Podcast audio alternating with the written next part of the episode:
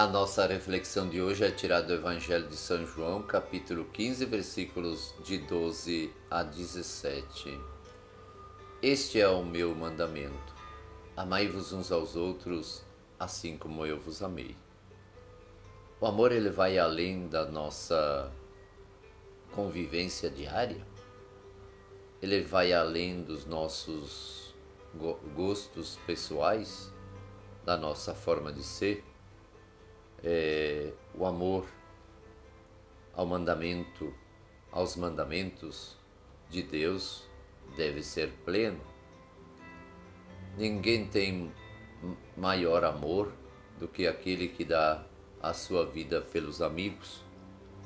Dar a vida pelo outro significa entregar-se totalmente a Deus e ao irmão que precisa da gente e nós já não seremos chamados de servos, mas sim amigos. Jesus nos chama de amigos, somos amigos de Jesus quando fizermos a vontade do Pai, quando vivemos os mandamentos na prática do nosso cotidiano, quando vivemos os mandamentos na prática do serviço àquele que mais precisa da gente, quando nos colocamos à disposição dele, quando somos capazes de enfrentar os desafios que a vida nos apresenta, tanto a nós como também aos nossos irmãos que são os preferidos de Deus. Quando nos colocamos em comunhão total e plena para servir sem interesses, sem esperar recompensa, sem querer tirar proveito da nossa relação que temos com o nosso irmão, com a nossa irmã. Veja só que bonito é quando uma comunidade se dispõe a ajudar as demais pessoas que precisam da sua, da minha e da nossa ajuda.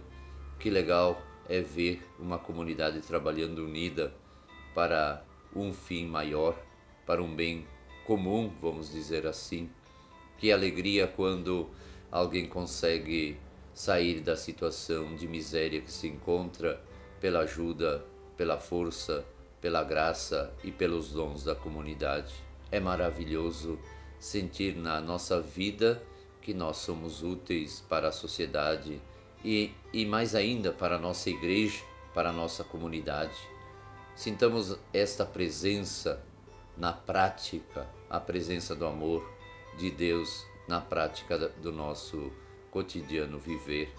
Ajudar uma pessoa desinteressadamente é a prática do amor, é a prática da caridade e a caridade que se torna amor ao próximo, amor ao irmão que precisa de nós. Aí seremos amigos de Jesus, não servos, amigos. Amigos que estamos sempre juntos, que fazemos a vontade dele, que atuamos da mesma maneira que ele atuou, sem procurar privilégios, interesses, lucros, vanglória e tudo aquilo que pode atrapalhar a nossa vocação de servir. Não fostes vós que me escolhestes, mas fui eu que vos escolhi. Nós somos escolhidos por Deus. Nós somos escolhidos por Cristo, eleitos por Ele. Ele nos dá a missão a cumprir.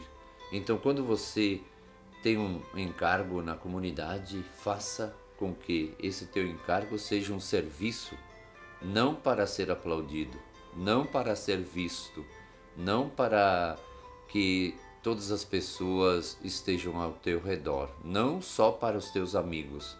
Não privilegie ninguém, todos devem ser privilegiados, todos devem fazer parte desse grupo dos amigos de Jesus. Deixe que as outras pessoas também aflorem na sua vida os seus dons. Deixe sobressair os outros, que ele cresça e que eu diminua. Essa era a dimensão trabalhada por Jesus. Esse era o amor próprio que Jesus tinha, deixar que o outro cresça e que eu diminua, pois assim estarei me colocando totalmente a serviço da humanidade que tanto precisa de, de nós e que tanto precisa de uma mão estendida é, para que o acolha, para que o ajude, para que o oriente até chegar à casa do Pai. Se nós pedimos ao Pai em nome de Jesus, Ele vai nos dar.